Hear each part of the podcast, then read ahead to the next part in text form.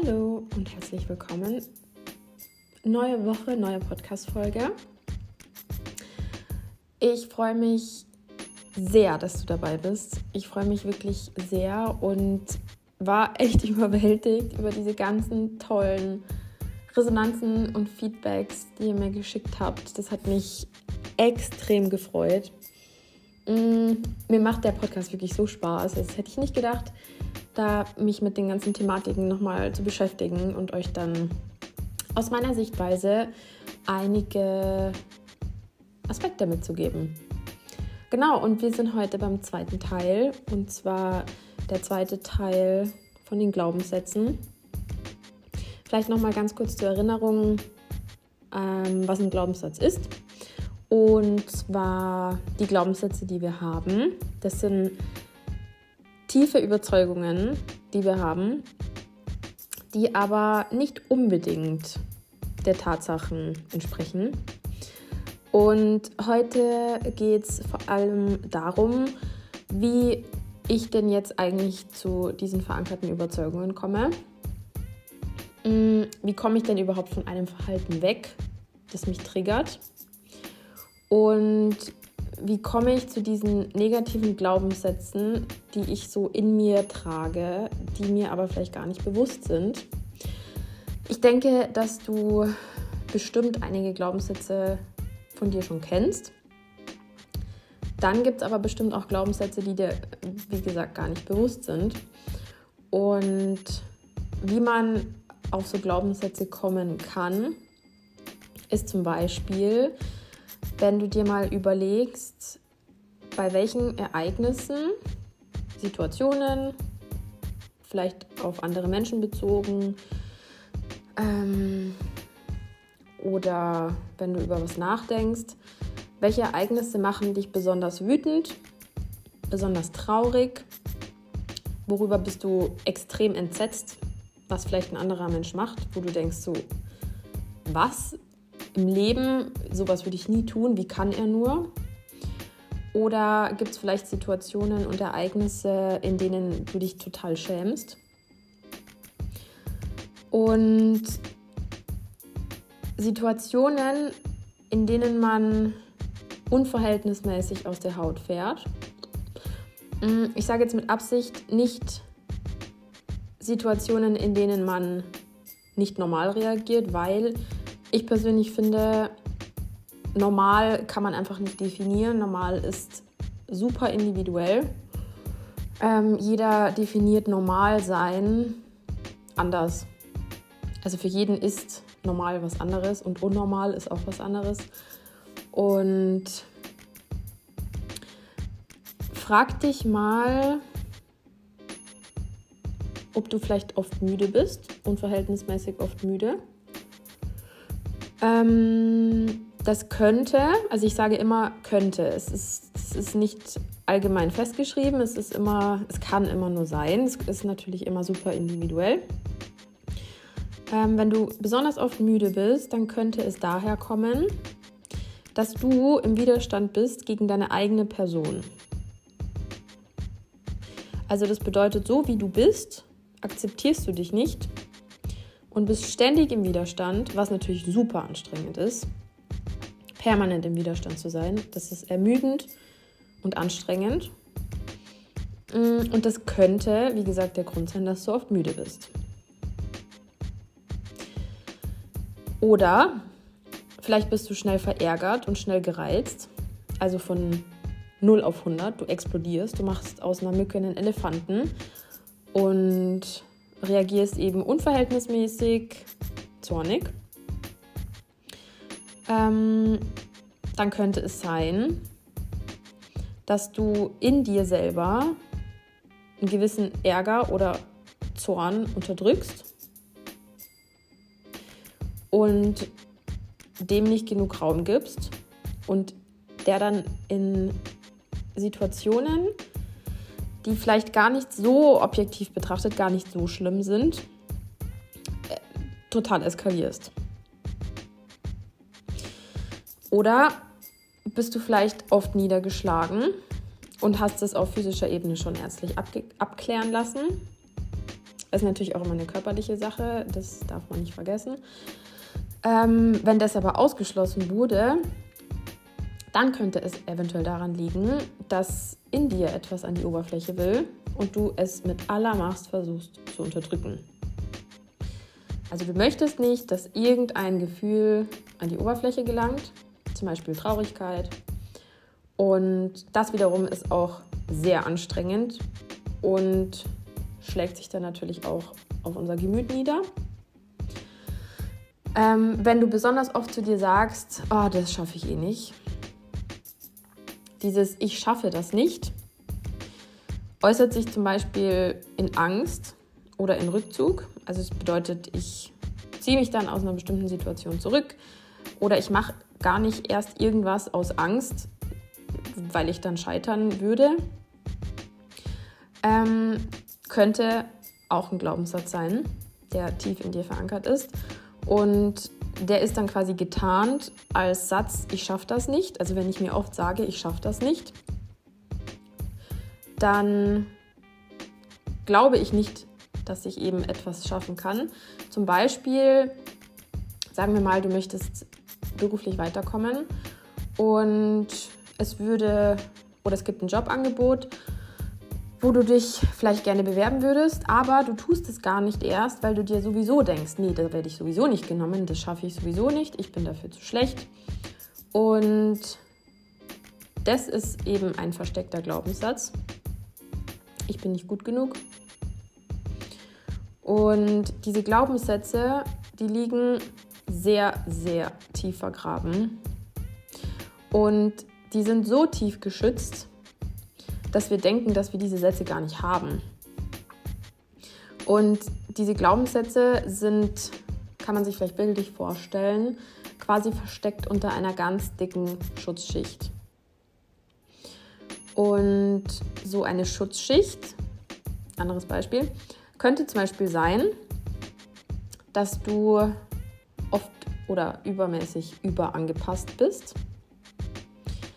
Überangepasst bedeutet, du verhältst dich so, wie du denkst, dass dich andere Menschen mögen würden oder wie andere Menschen es erwarten, dass du dich verhalten sollst. Ähm, und du spürst eigentlich gar nicht, was du selber möchtest und dass du es eigentlich anders willst. Weil dein Glaubenssatz ist oder könnte sein, ähm, wenn ich dich enttäusche, dann magst du mich nicht mehr. Weil wenn ich mich jetzt anders verhalte, als ich denke, dass du es von mir möchtest, dann ist die Gefahr viel zu groß, dass unsere Verbindung unterbrochen wird. Und daher versuche ich immer diese Bindung aufrechtzuerhalten, indem ich angepasst bin. Also quasi in einer Beziehung, wir machen jetzt mal ein Beispiel, wir nehmen eine Beziehung, ähm, Frau und Mann, und die Frau widerspricht dem Mann nie. Es geht um eine Planung. Sie sagt, ach, ist mir egal, entscheide du. Ich mache das, was du möchtest. Oder der Mann schlägt was vor und die Frau, ja, ja, genau, das können wir machen, das sehe ich genauso. Obwohl sie innerlich vielleicht denkt, oh nee, eigentlich habe ich darauf gar keine Lust. Aber sie macht es trotzdem, weil sie denkt, ihrem Freund oder ihrem Mann einen Gefallen damit zu tun. Und weil sie denkt, er erwartet es so von ihr. Und wenn sie sich anders entscheiden würde, würde er sie nicht mehr so lieben, wie er es vielleicht jetzt tut. Also es ist alles, hat alles was mit Bindung zu tun, so wie wir es in unserer Kindheit gelernt haben. Also ich habe quasi gelernt als Kind, mm, ich muss meiner, zum Beispiel meiner Mama, die und die Wünsche erfüllen oder ich muss mich so verhalten, dann bekomme ich Aufmerksamkeit, dann bekomme ich Liebe. Wenn ich mich nicht so verhalte, wenn ich zum Beispiel meinen eigenen Kopf habe und mich meine Mama mit Ignoranz gestraft hat, war quasi die Verbindung unterbrochen, unsere Verbindung. Und ähm, sie liebt mich dadurch quasi nicht mehr. Deswegen muss ich mich so verhalten, wie sie das möchte, weil dann kriege ich Zuwendung. Und dieses Überangepasstsein, dadurch frisst man alles in sich hinein. Und das kann oder das ist wahnsinnig belastend und daraus könnte dann zum Beispiel eine Depression resultieren. Ähm, wenn wir in eine Situation kommen, wo ein anderer Mensch etwas will, etwas von mir will, mit dem ich so überhaupt nicht einverstanden bin und wo unsere Ansichten extrem weit auseinandergehen, komme ich selber mit mir in einen inneren Konflikt, da ich den anderen ja nicht enttäuschen möchte. Und daraus kann dann eine wahnsinnig große innere Wut entstehen. Oder umgekehrt, es entsteht eine Wut nach außen, von der man dann teilweise auch selber erschrocken sein kann und sich dann in Situationen im Nachhinein die Frage stellt, was war denn jetzt das? So bin ich ja sonst gar nicht. Wieso kam das jetzt so aus mir raus? Und das passiert dann eben in Situationen, die unverhältnismäßig zum Verhalten sind. Also zum Beispiel, ich werde um etwas gebeten und ich werde extrem wütend und der andere weiß überhaupt nicht, was los ist. Dabei hat er mich um eine Kleinigkeit gebeten und ich habe schon so viel in mich reingefressen und das war quasi so der letzte Tropfen, dass es fast zum Überlaufen gekommen ist. Und in so einem Fall kommt man dann in Verbindung zu seinem Glaubenssatz, da man sonst ja immer total angepasst ist und vor allem nach außen keine Wut zeigt.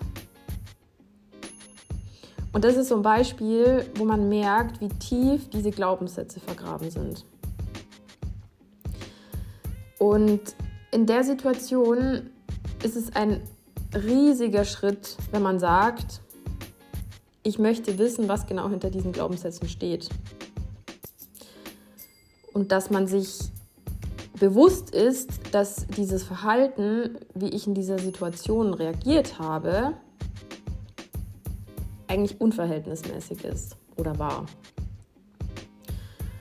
Oder ein anderes Beispiel, wenn ich für eine Aussage, die ich gemacht habe, korrigiert werde und mich für diese Verbesserung so, so schäme, dann könnte mein Trigger das Schamgefühl sein.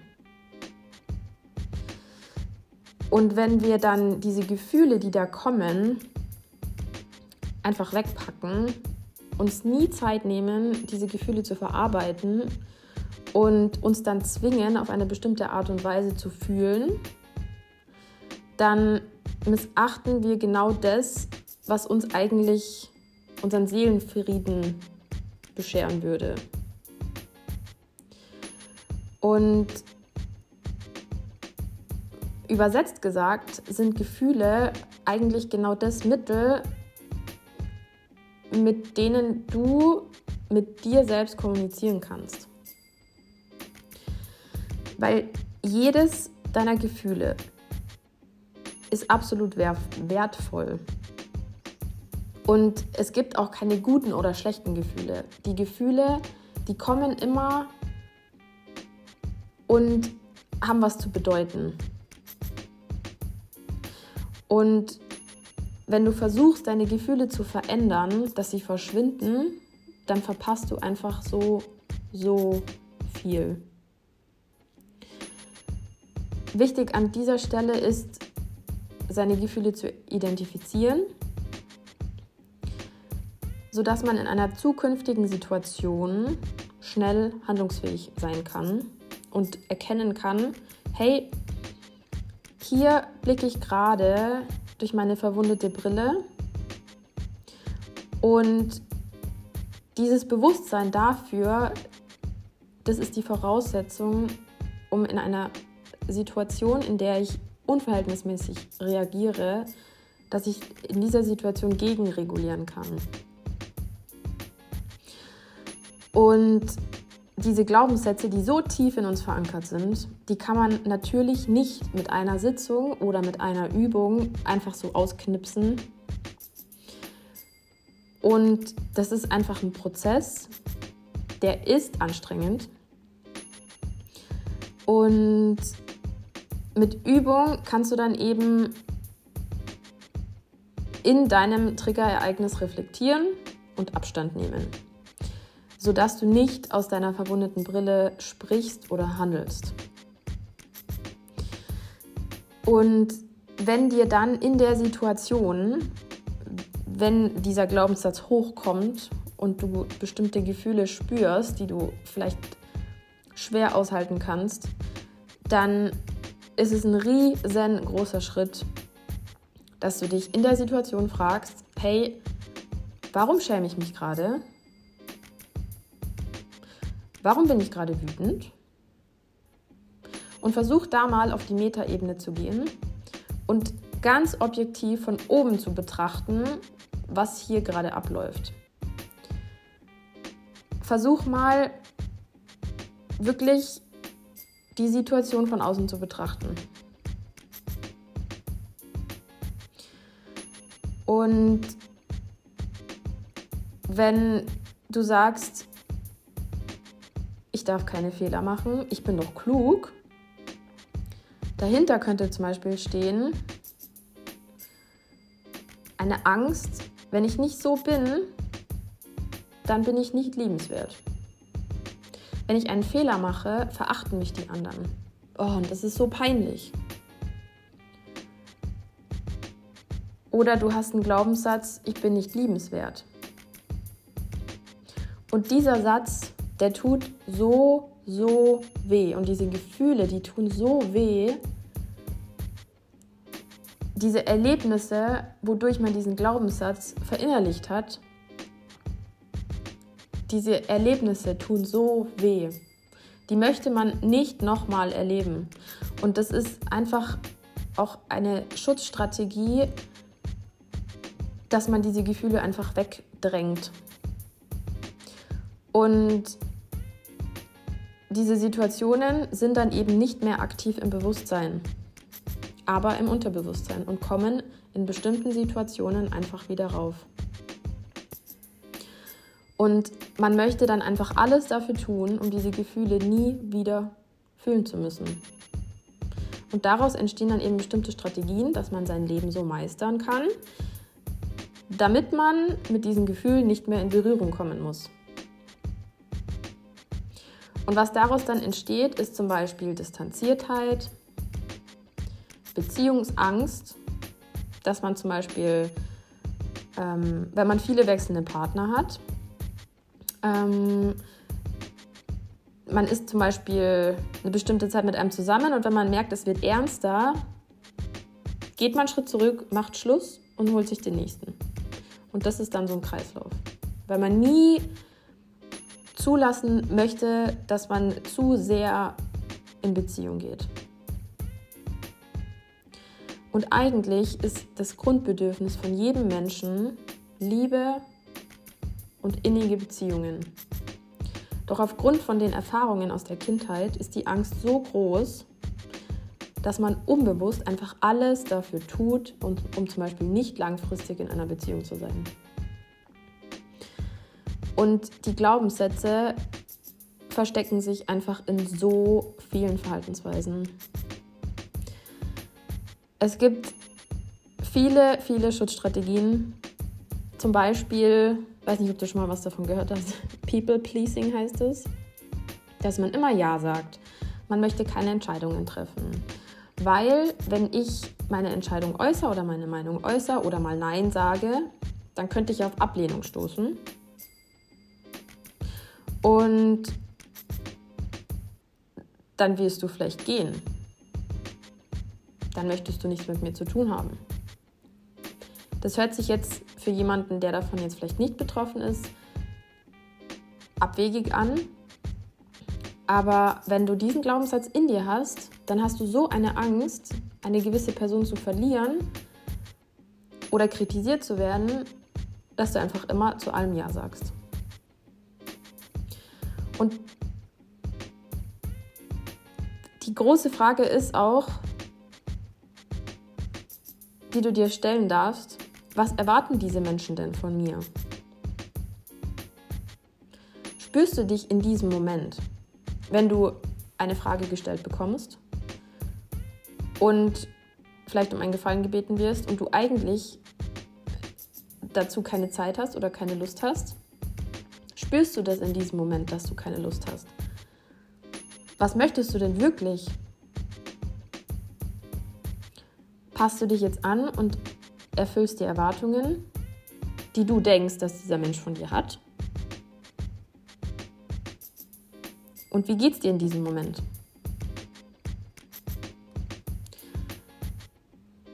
Eine große Frage ist auch, kannst du für deine Bedürfnisse verhandeln?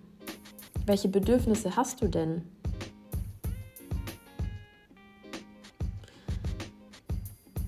Wer bist du, wenn du dich nicht verstellst? Das kann super wehtun und super schwer sein, wenn man sich das mal bewusst macht in dem Moment aber es wird einfach danach vieles leichter und einfacher. Das ist ein Prozess und ein Weg, den man gehen darf. Und es gibt dazu verschiedene Übungen. Ähm, fang da wirklich ganz langsam an. Frag dich mal, was könnte im schlimmsten Fall passieren, wenn du zu deinen Schwächen, Wünschen und Bedürfnissen, Bedürfnissen stehst?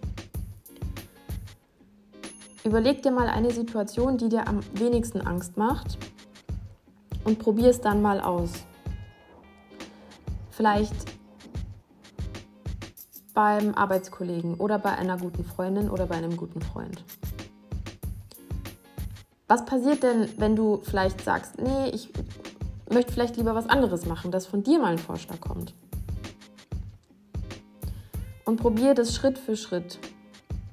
Und dann probiere immer mal wieder ein bisschen mehr. Dass du da ganz langsam dein Blickfeld so ein bisschen erweiterst.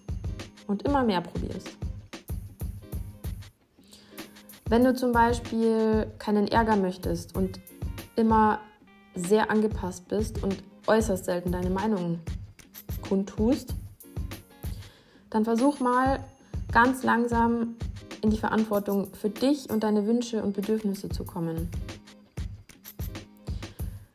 Zum Beispiel für deine Familie oder deinen Partner kann es anstrengend sein, wenn er immer oder die Familie immer herausfinden muss, was du magst. Und auch das kann eine Beziehung auf Dauer sehr belasten.